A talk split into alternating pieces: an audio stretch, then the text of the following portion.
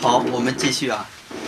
嗯，刚才给我们讲到，幸福不是建立在财产、级别和豪车上面，而是建立在对父母的孝敬上。啊，就说我们现在很多人都是以这个物质啊去衡量幸福。实际真正的幸福，是在父母对父母的孝道上面去做的啊，要去落实。那那父母身体健康呢，我们应该尽尽孝；那父母要是身体不健康呢，我们更应该尽孝。这个时期应该是我们报答父母重恩之时。啊，你看，我们下面讲到，父母生病瘫痪的时候，尿湿了裤子，弄脏了床铺，儿女要有点儿耐心，不要嫌脏。我们小时候不知道尿过多少条裤子，弄脏过多少条床铺，父母不厌其烦地替我们洗干净，甚至有时候。父母会自己睡在湿的地方，让我们睡在干的地方。老人走路不灵便，希望子女能放慢放慢脚步，搀扶老人一把，因为我们的人生迈开的第一步就是父母双手搀扶而来。啊，这告诉我们，老人生病的时间，甚至瘫痪了。谁都不敢保证自己死的时间很快。你要生个病瘫痪不能动了，是不是？那我们遇到这样的老人要有耐心。现在很多人都说忙，忙不要紧，是不是？我们可以找一个阿姨帮助照顾，可是我们阿姨是辅助我们照顾，不是主要负责人，我们才是自己的主要负责人。我们不要把老人的所有事情都交给阿姨，该陪陪老人陪陪老人，是不是？抽空呢，跟老人聊聊天。不要把老人经常性啊就扔给一个阿姨就行，这样实际是不对的。啊，现在很多人呢，哎，把这个老人呢扔给阿姨，啊，作为子女呢，都在这个上面呢。不是太尽心尽力啊！我们在孝敬父母的时间，一定要心在、行在，哎，思想也要在才对。把它要建立到啊，如同我们关心照顾我们孩子一样的心态去对父母，这样才能得大福。才能和父母和祖宗啊产生共振效应，不然的话啊，交给保姆是不会产生的。要不我遇到有的人把父母交给保姆了，还说我很孝顺，我为什么倒霉呀？秦老师，你这说的不对啊！我说你这个孝顺是拿钱指挥指挥保姆了，你自己没用心，是不是？你忙是忙，可是呢？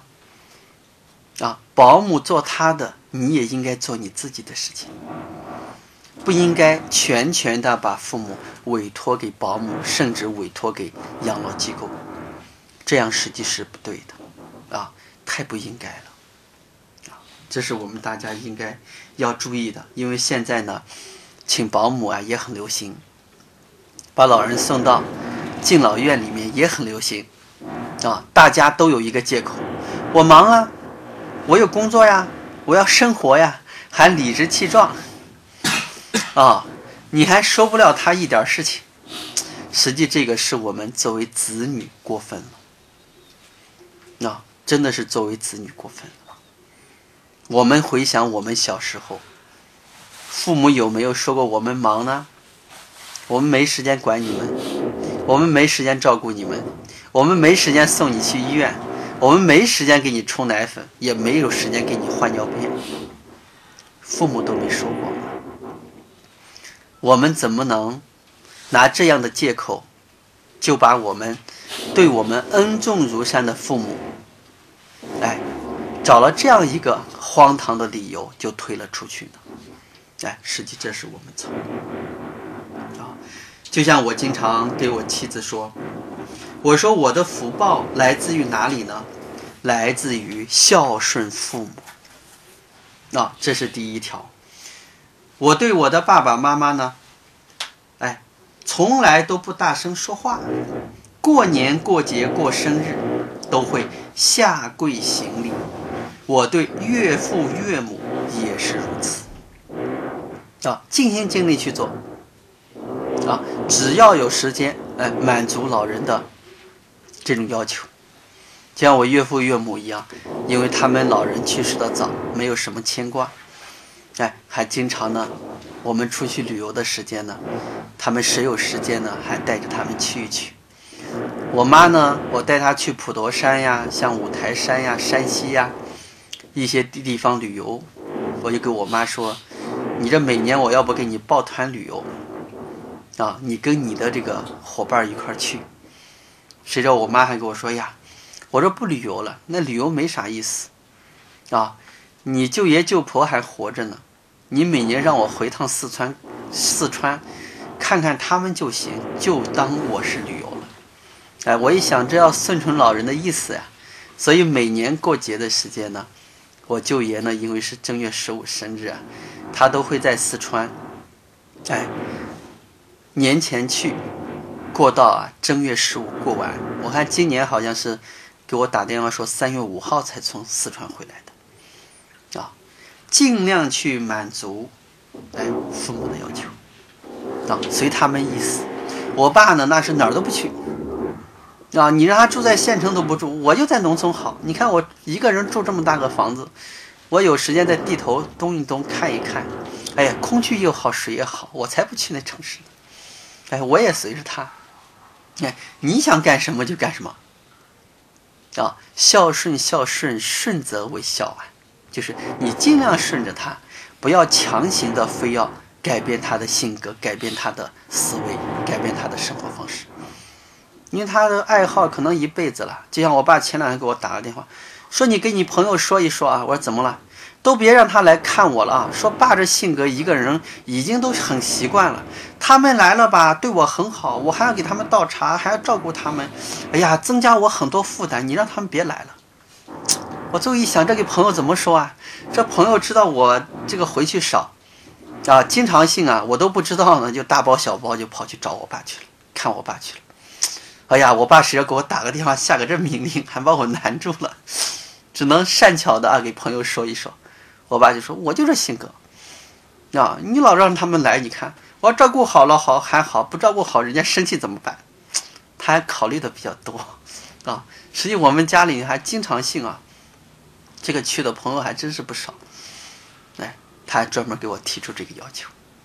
那我想来想去，还是要顺着哎老人的意思。本来人家在家里能躺着能睡着，想干啥干啥。你来个人了，他还在那坐着，还要陪着给倒着茶，他好像是不习惯啊。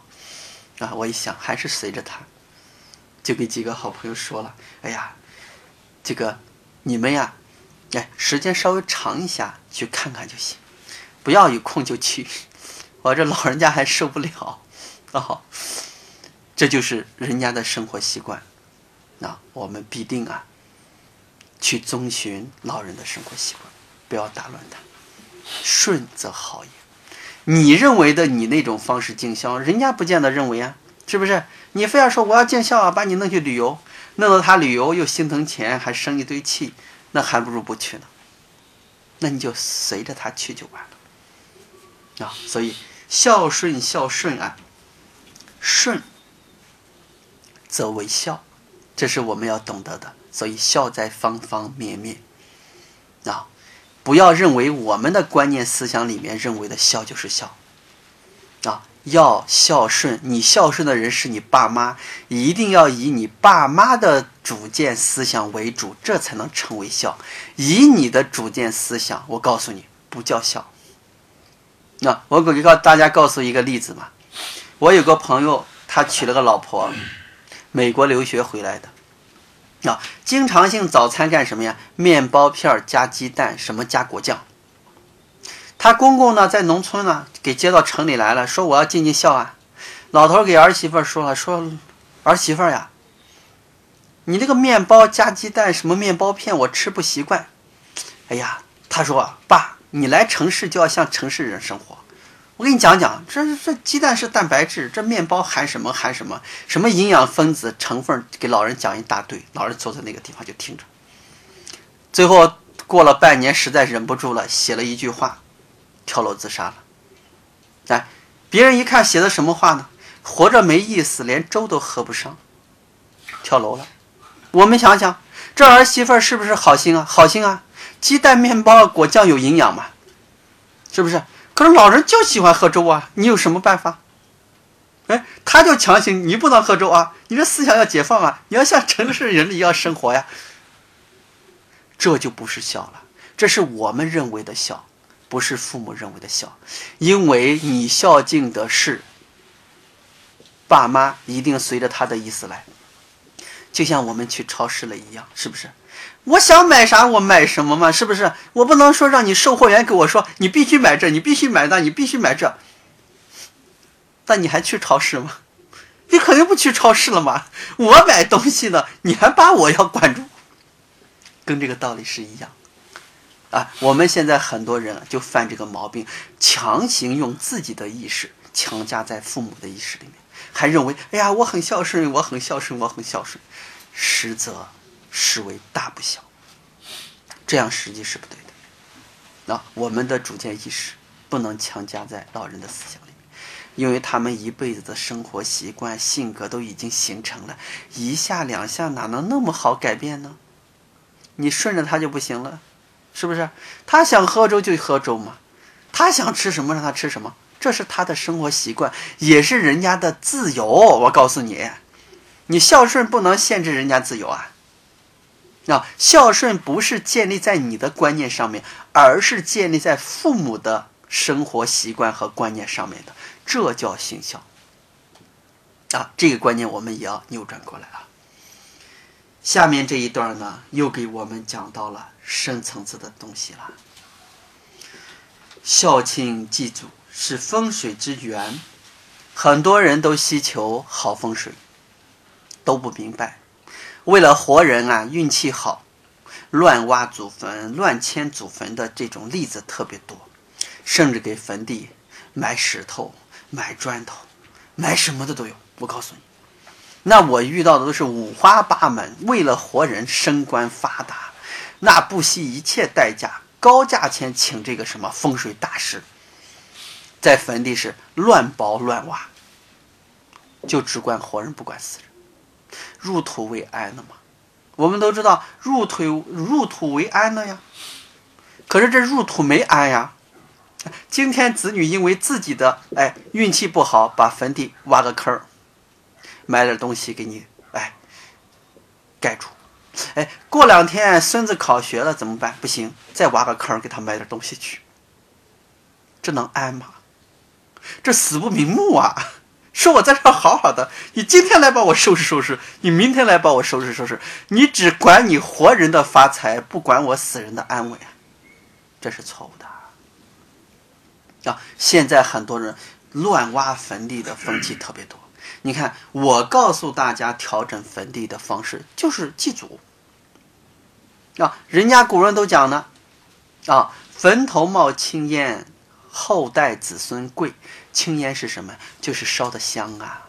你随时的去给祖先干什么呀？烧点香，我祭祀祭祀，你子孙就贵了。那不是在坟地挖坑埋东西，请个风水大师，想咋弄就咋弄。啊，那那没坟地的人咋办？是不是？这是我们迷信的色彩，迷信的思想，啊，也是我们自私自利的念头所在。哎。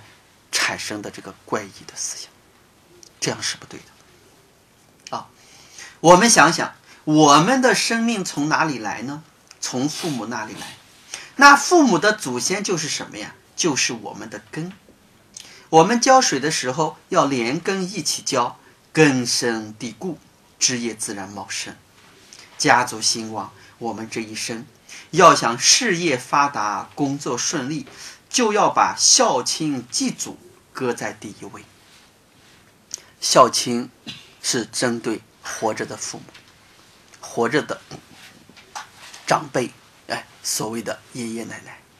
啊，祭祖呢，就是针对我们去世的历代祖先，我们应该把它摆在首位的。那祭祖的方式呢，我也就不用详细讲了，因为祭祖呢，我大概讲了最少最少也有十四五个小时，啊，加上过去讲的，啊，去年补充的，啊，最少也要十几个小时呢。我看这马上要清明了，过两天可能公众号上，包括博客上面。都会把孝亲祭祖的视频文字版啊，都会置顶，让大家更好的去看。大家可以在公众号上或者博客上面去搜“秦东奎讲祭祖”，啊，还专门讲了家族兴旺的时间如何祭，当家族不兴旺的时间如何祭。哎，用的这个方法都是非常隆重的。我们古时候看到帝古时候的电视，帝王祭祖的时间隆不隆重？我们现在祭祖都是潦潦草草啊，《弟子规》上都在讲“视死者如视生”的呀，我们是活着都如视死呢，这是我们现在人颠倒的，对活着的父母像当死人一样对待的，那管你死不死活呢？那我只要有我的想法，有我的观念，你这几个老鬼都要跟着我的思想走，都成这样了。我们想想，现在做子女的，趁着仗着自己年轻，做了多少亏孝的事情？我们拍着自己良心问一问。大吼小叫啊，对父母有意见呀，啊，嫌父母哎没能力呀，看不起父母啊，种种念头折尽自己平生之福，啊，这都是我们自作自受的，你怪谁呀？啊，所以我们要想事业发达、工作顺利，就要把孝亲祭祖放在第一位。那一定是要放在第一位的。啊，要不我说，你烧这个香，哎，烧的这个纸，供的这个水果，供的这个糕点，表面是在祭祖先，我告诉你，你在祭你自己呢。你以为祭祖先呢？祭你自己呢？祭祖的过程中，也是为了和祖先产生共振，等于你现在拿了个充电宝去这个发电厂给充电宝要充电呢。充电宝有了电，你带着充电宝，你这个手机随时随地能补充电源，才不会影响你的事业、工作，包括你的生命。啊，这是我们大家要明白的，一定是这个电厂的电。是正能量的电给你冲过来的，那负能量冲过来，你立即倒霉，立即出事儿，立即一有钱干什么呀？吃喝嫖赌去了，立即让你干什么呀？出个像苏妲己一样，把你国王朝都给你败掉。这叫什么呀？负能量给你冲过来了，那个是什么呀？正能量给你冲过来了，啊，所以我们给子孙行善积德就是正能量。给他积攒了一个正能量的发电站。我们作恶多端、亏孝、不祭祀祖先，就给子孙建立了一个负能量的充电站。负的，关键是负的、正的都会给你充啊！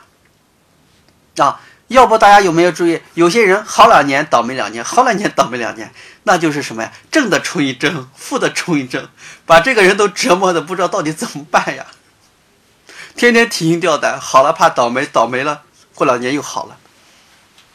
这就是这个能量场它的这种较量所产生的。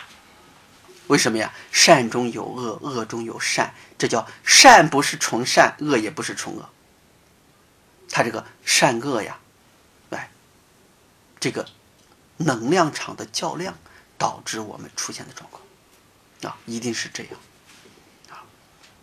要不孝亲祭祖是风水的源头，啊，大家有时间可以哎详细的看这个祭祖的方式，这一块呢，哎，我就一带而过了，给大家提一提，就不用再详细讲解这一块了，啊，下面呢是讲到我去山东看到的一个家族。我去过山东一个家族，二三百口人，每年大年三十，各家长子长孙要干什么呀？祭祖守业。啊，一定是要祭祖守业。人家家里头呢有祖堂，啊有祖堂。哎，我还参加过一次，哎呀，我觉得很有意思。啊，太有意思了，啊，所以这个家族在各个地方工作的公务员特别多。我就在看这个家族为什么这么兴旺呢？别人给我讲，他们家风水好。啊，别人都说，你看人家家风水好，出了那么多官呢，都是公务员呀，为什么呀？啊，我说呀，你们只知其一，不知其二呀。他们说为什么呢？我说。这个家族所以风水好，是因为他们知道根在什么地方，他们知道祭祖。啊，他们一定是知道祭祖。人家大年三十啊，各家必须派一个，只只是长子长孙你才有资格来呢。干什么呀？给祖先摆上供，族族长带着。祭拜完以后呢，哎，我们都在想大年三十干什么呀？看春晚呢。人家不许看春晚，守祖宗要紧，看什么春晚呀？啊，我这几年我一看，很多人在号召要把春晚给请出大年三十，你可以提前一天嘛，放到大年三十，一家人聊天呢，吃饭呢，一个春晚，勾得大家都坐那不说话发词呢，那好，祖先也不守了，很多人都在建议啊，让把春晚给哎退出大年三十或者大年二十九，提前一天，要不放到初一初二去，好，哎。古时候就是这样，人家这家族到现在为止，春晚不许看，守祖宗要紧要紧，啊！你看哪门子春晚？你看春晚能发财吗？啊！你看春晚有什么用啊？春晚生的你养的你啊？不是啊，啊！祖宗养的你呀，这家春晚还重播呢嘛？你今天把祖宗守好了以后，你初一初二照样可以看重播嘛，一样嘛。哎，我一看人家这组长哈，我参加一次，人家组长就这么说的。哎呀，我说我们都视春晚，哎为己出，人家视祖宗为己出。哎呀，怪不得人家家族那么兴旺。哎，人家公务员出的多。我最后给他就给了一句话，我说你们家未来当官的，你知道有多少？他说有多少啊？咱们农村过去有那个生字啊，啊，我不知道大家有没有见过，我还见过。我说那一生字菜子梨的官员。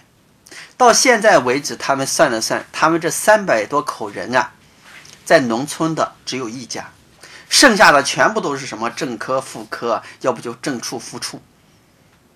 整个家族几百号人，全部都在外面围观当公务员。我说你们家这个祭祖的这个风气有多长时间？他说我们大年三十中午干什么呢？去祖坟放炮，请祖先回来过年。啊，就是。请祖先的那一刹那，是你们家里有多少人都要都要去，那真是浩浩荡荡的一个大队伍就去了，啊，烧完香，摆完供，组长带领鞠躬，哎，这个行礼完了以后呢，哎，回去吃中午饭，哎，吃完晚饭以后，各家必须派长子长孙来干什么呀？守祖，必须要守，这是规矩。那组长要求都那么严呀。人家还定了三条规矩，为什么呀？说凡是我族之人，不许离婚。第一个，除非那女的不要你了，啊，这是对他们家男子这么要求的。除非那女的负了你，哎，作为你既然娶了人家家的人，负责到底。啊，你考虑好啊，不然的话，死不许进祖坟，牌位不许，不许，哎，进祠堂。人家就这么要求的，他们祖宗里面，他们就以这个进祖坟为荣，进祠堂为荣的。只要没有这两个进来，都觉得是家族的奇耻大辱。哎，人家就这么要求的。啊，第二呢，凡是我们家的女子出嫁以后，必须孝敬公婆，别给我们家族丢人。要丢了人以后，断绝关系，不回，不许再回娘家。人家就这么严，就这么严。出嫁之前，族长叫去，在祖宗面前就要发这个誓呢。我们想一想，他家族兴旺，是有原因的，不光是因为祭祖，人家还有家规，大家都在遵守。啊，一代一代一代的，哎，这个族长是同辈里面死的剩最后一个就最后当，代代这样传下去的。你想呢？他这个是最小的这个族长，你知道才五十多岁。他说：“你看我五十多岁，我在我们这个组里辈分高呀，哎，比我大四五十岁的把我叫爷爷的多的是啊。你想他那个当时那要弟兄七八个，你想那老小跟老大要差几十岁呀？”啊嗯，他们那个组里面一点都不乱辈分，谁见谁不论年龄就是论辈分的。那包括我丈母娘家也是，他们这个辈分在他们村子就比较太高了。哎呀，一个女士，我看那个，哎呀，都有五六十岁，我最少我把人家叫姨呢，还没说话，人家说，哎呀，你不敢把我叫姨啊？说什么呀？哎呀，按你太太的这个辈分呢，我要把你叫姑父呢。哎呀，我说我丈母娘家这个辈分这么高呢，哎。人家苏家的他这个辈分就高得很，啊，所以人家是论辈分的，哎，真的是论辈分的，啊，辈分非常清晰，靠的是祠堂，靠的是族谱。那下来呢，凡是在外为官者，利国利民，不许贪污。那，违规的也是这样，不许进祖坟，不许进祠堂。啊，大年三十，管你什么高官，只要是我们族人，必须回来请祖先祭祀。哎，要有特殊情况，家里派人来要请假。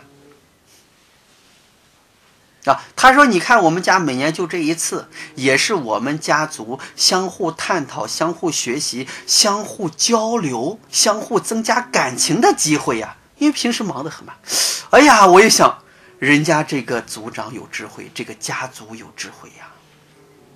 我们平时呢，哪有时间聚呀？哎，过年在一块儿，不是打麻将就是打麻将，要不就看着春晚，要不就喝着酒说着醉话，净做一些没有意义的事情。人家干什么呀？大年三十一块祭祖，一路上说说聊聊，哎，一年工作怎么样？是吧？晚上守祖先的时间，哎，正好吃着家常，还把祖先陪了。啊，相互之间，哎哎，你有什么缺点啊？你要改改啊！你最近是不是对你老婆有意见？哎，你对你爸妈，我觉得你不孝顺啊，你要改改啊！你看，相互就这么提醒了。哎，人家，哎，得日进，过日少，人家增长了。我们现在走亲戚，我们现在先相聚，你干啥呀？喝的醉醺醺的，就是喝的醉醺醺，要不就是打牌。除了这两样。谁还能增进知识？谁还能提升这个教养？谁还能想起祭祀祖先？没有啊！啊，要不我专门针对春节祭祖，哎，也讲了，网上有这一段视频，哎，大家有时间，哎，可以详细去看看，哎，不妨去做做啊！一年做一次嘛，有好处啊！啊，为什么不做呢？要不我说祭祀祖先，谁祭谁有福啊？你不祭没福吗？你谁祭谁有福啊？我这么多年就是我给大家讲的一年五次祭祀，我告诉大家，我这是每次回去没到日子我也祭。哦好，哎，我给别人讲的五次，我是五次都不止。为什么呀？我就觉得给别人再说多了，别人说你看这秦东魁一天闲的没事儿了，让我今天记明天记，怕他想想记烦了。那清明一次人家都不愿意，你还跟人说个五次呢？没有办法，我只能说啊，这五次呢，哎，为什么呀？是符合东南西北中啊。哎，你记记一次呢？你看，呃，东方就顺利了。他为了他哪个方向都顺利，他五次都要记住，他就不回去。他想想，哎呀。这秦老师讲了，我说哪个哪一次少了哪个方向就不能发财了，就不能合作了，不行，我也记记吧。违心的开始记，记久了可能就变成习惯了。那没办法，那我说有没有效果呢？真有效果。啊，春季祭祀就是清明嘛。啊，夏季祭祀七七月十五嘛，紧跟着冬至，哎，十月一大年三十嘛，五次祭祀嘛。那那没办法，我只能用那个方法。你先把他内心世界那种贪念给他激出来了，再给他告诉一个方法，他就做了。我就用这方法。你要说祭祖先没好处，我告诉你，打死他他也不祭。我还花钱买纸呢，浪费时间，我才不记。有些人都说呀，秦老师，就因为你说祭祖能发财，祭祖，哎呀，运气好，我才祭祖去了。你看，我 又听了听，太功利性了啊！可是也没办法，他先功利功利，久而久之就良心发现了。啊，你只能用这方法了，你不用他真不做。啊，现在这人做任何事情都要想，我有没有好处啊？哎，我有没有利益啊？把这个利益心。在谁跟前都要拥有，这就是我们现在人情薄了，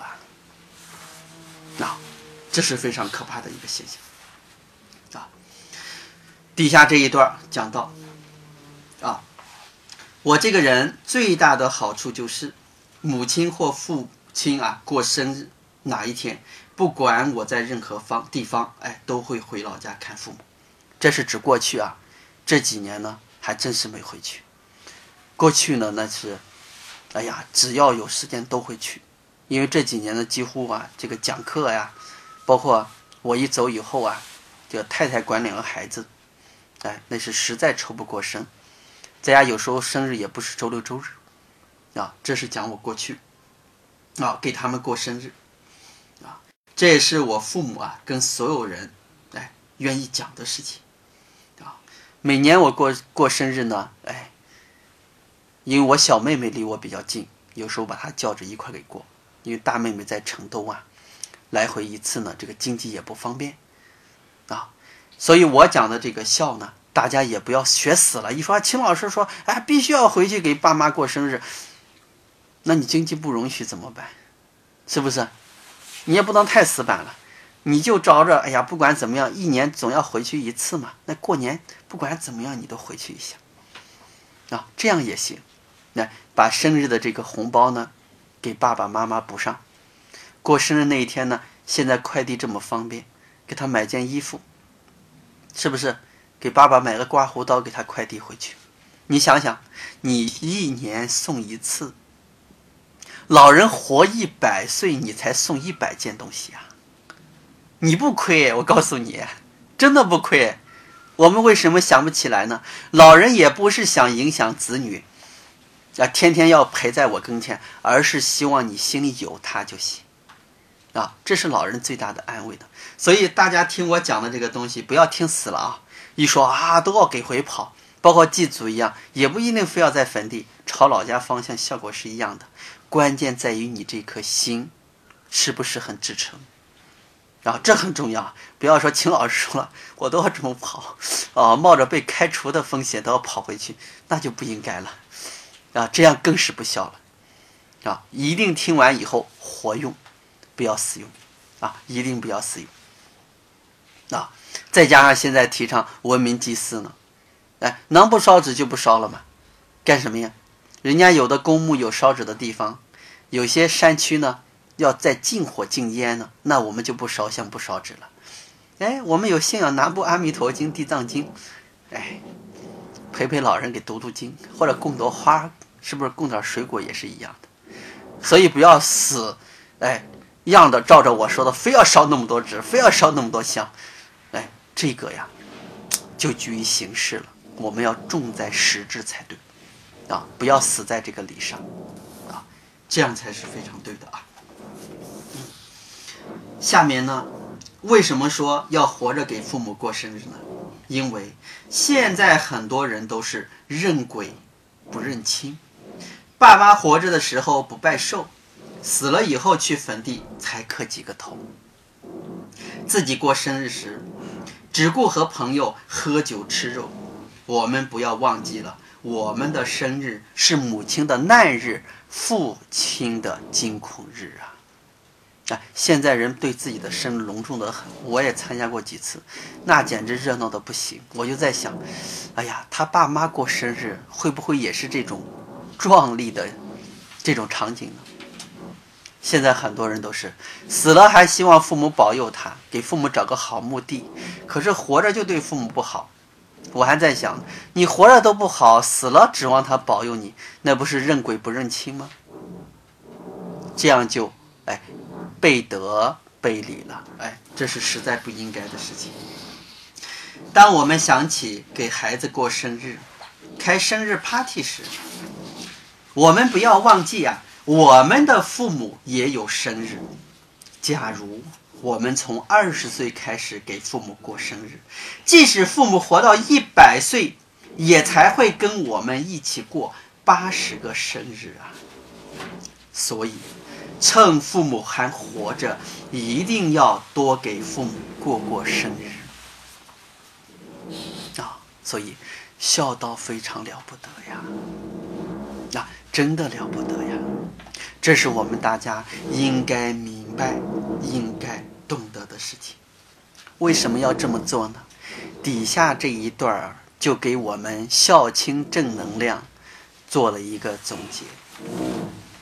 我们每一个人出生，都是赤裸裸的来到这个世界。身长只有一尺多，体重不到十斤，在襁褓中，我们只能哭泣，用来表达我们的心意。我们大小二便都没有办法自己料理，这时是我们的父母用无限的爱、无限的关怀、无限的照顾来抚养我们。父母给我们洗过无数次的衣服，洗过无数次的脚，替我们洗过无数次的澡。但我们的父母去世了，我们可能连一次脚都没有给他们洗过。我们还说自己很孝顺，我给父母钱，我给父母买房子，我给父母怎样怎样。结果，该做的事情没有一样我们做到的。我们给父母的承诺，何尝不是一纸空头支票呢？要不我经常在讲，大家想到这一段时间，我们就回想回想我们自己，在人生道路上，我们多一半的思想。多一半的念头，可能封在了事业上、妻子子女上面。我们给父母分的。我们为什么倒霉呢？为什么运气不顺呢？实际就是我们和父母的这一代，和我们祖先的那一代产生了隔阂。让我要讲的话是断电了。没有能量的充费充充匀，我们又怎么能运气很顺利，人生很顺利呢？当我们能抽出时间陪父母的时间，你的人生一定是非常的顺利的。我们有时候在想，父母是这个世界不可复制的文物。在这个世界上，永远爱我们的这个男人就是我们的爸爸，永远爱我们的这个女人，实际就是我们的妈妈。我们长大了，他们却老了去。我们该用什么样的方式去回报给他们呢？要不我经常给我太太在讲，等两个孩子在上了大学。工作事业就由他们去了。要条件允许的前提下呢，我们会把双方的父母都放在一起啊，尽量的去赡养。要是条件不允许的前提下，我们都会回到老家。啊，我在我们那个四楼啊，专门做一个讲堂，也不影响讲课，每天中午也可以讲课。哎，方便照顾双方的四个老人。那我现在把那个时间的事情。我都计划完了，啊，所以我们家那个房子后面呀，哎，有院子。这个院子呢，哎，盖的房子，顶上那一层呢，我专门就做了个大开间，哎，也做了一个像这个小摄影棚一样，啊，既能啊，不断的以德性啊，充盈我们的祖先，啊，不断的去用行动啊。照顾我们年迈的父母，啊，我有时候在想啊，当老人年龄再大一点，我完全可以放弃现在的所有的什么工作啊。为什么呢？回到家里，我们家还有十几亩地呢，啊，我们当地那个地还多，我个人还有二亩地呢，哎，我觉得是一个非常好的一个选择，啊，人生啊，你看是放弃，我告诉你，实际是得到了；你看你是得到了，实际才是真正的永远的失去。我们千万不要让树欲静时而风不止。子欲养时而亲不待的遗憾，再在我们的身上重演了。我们要让我们的老人，在他的风烛残年里面，幸福、完美、快乐的过完他的余生。即使他们生病了，即使他们瘫痪了，即使他们健忘了，即使他们啰嗦了。我们都要保持我们的耐心，保持我们的感恩心，保持我们的感珍惜的心，就像当初他们对我们的耐心、爱心和疼惜心一样。我们回想回想小时候，爸妈一勺一勺的时间喂我们饭的场景。那他们现在老了，糊涂了。我们给他喂饭的时间，我们难道要嫌他脏吗？我记我看到了一个公益广告啊，让我非常感动。一个老人家得了老年痴呆，每当家里人吃饺子的时间呢，他都非常急速的在这个饺子盘里面抓一个饺子放在口袋。他儿子给他说：“说爸，饺子多的是，你怎么抓一个饺子藏口袋干什么呀？”谁知道他老爸说了一句话：“你不知道，这个饺子我儿子喜欢吃，我给他藏的。”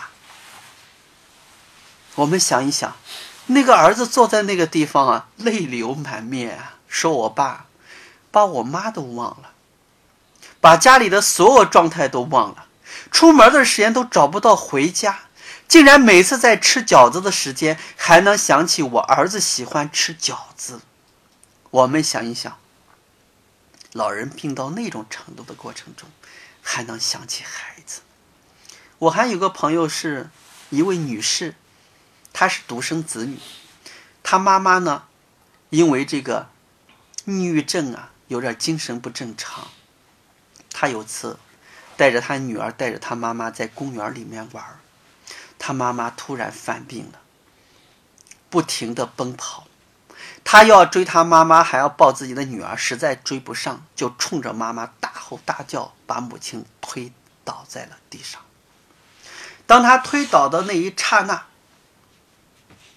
他母亲呢，竟然叫出了他的小名，叫着他的小名，竟然叫了他，说：“你快来救妈妈吧，有人在打我。”他那一刹那的时间，那个眼泪唰的就下来了，说我妈傻了，精神病了。我以为我妈把我忘了，没想到我为了着急让她不要跑了，我还要抱孩子，把她推倒了。没想到我妈的意识里面竟然还能叫出我的小名，让我来救她。实际我们的父母既是不能说话了，即使瘫痪了。我告诉大家。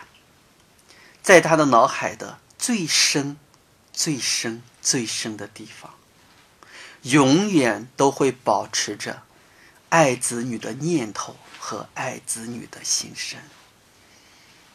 啊，这个是毫无疑问的事情。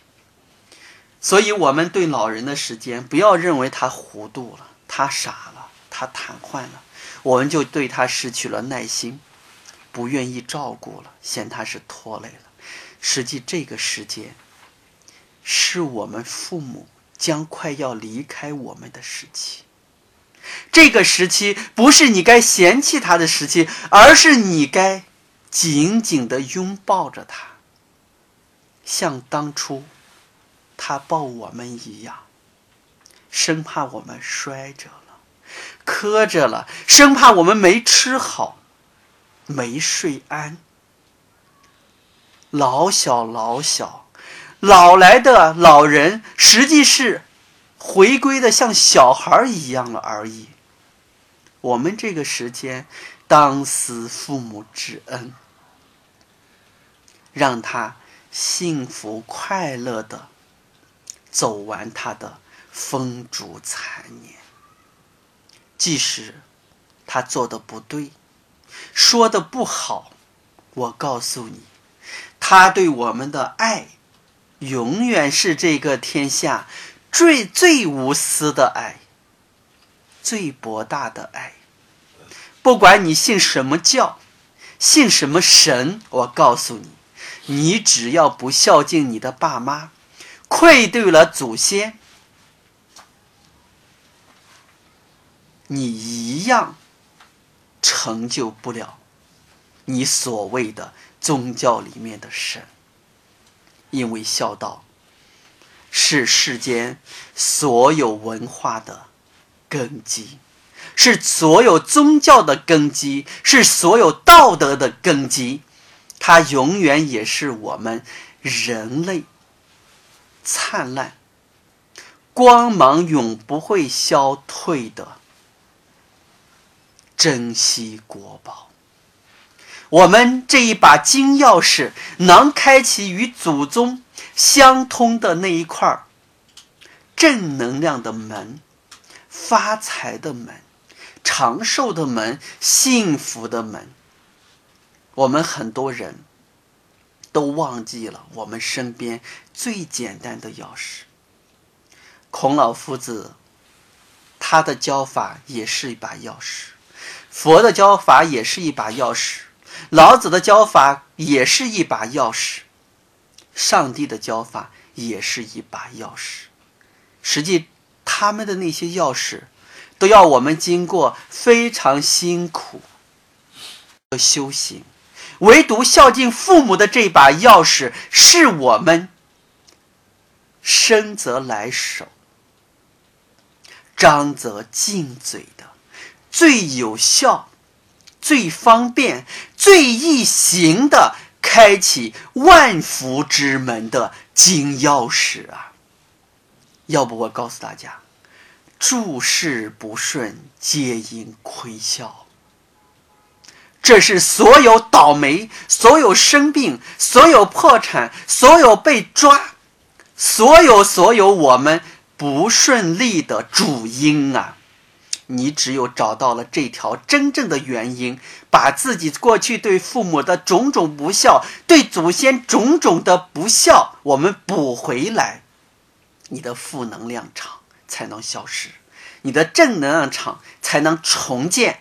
我们既然明白了孝亲的正能量，我们的每一句话、每一个例子，都希望把我们内心世界对父母的这种敬爱。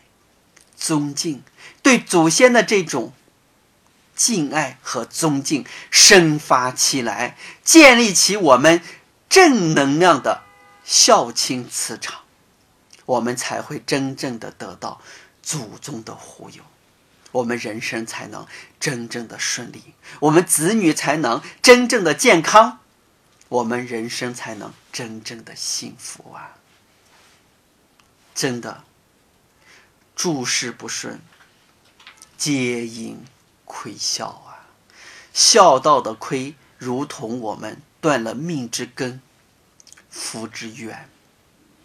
啊，命根一断，福源一断，我们既没了命，又没了福，我们在这个人世间哪有幸福可言呢？哪能不遭灾、不受难呢？这也就是千百年来，我们的古圣先贤一直向大家在重复着：百孝、百善孝为先。我们也就知道，古时候的二十四孝，从舜帝连续过来的二十四孝，为什么能长盛不衰？古人的孝道，真正的达到了。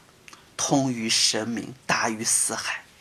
我们今天给父母给点钱，买个手机、买个房的这种孝，真的和古人来比是大巫见小屋啊！要不我说，孝敬父母，谁孝谁顺，不孝不顺，大孝大顺，小孝小顺啊！我们永远要记着，所有国宝级的文物都有办法复制，只有父母的这个文物，一旦失去，不会再来。父母是这个世界上唯一不可复制的文物。也希望我们的孝亲正能量，每一句话能把我们人心归孝。能让我们所有的人听到了这一堂课，见到了这个视频，都能把我们的孝补起来，回归家庭，用我们的感恩心来回报我们恩重如山父母对我们一生的挚爱。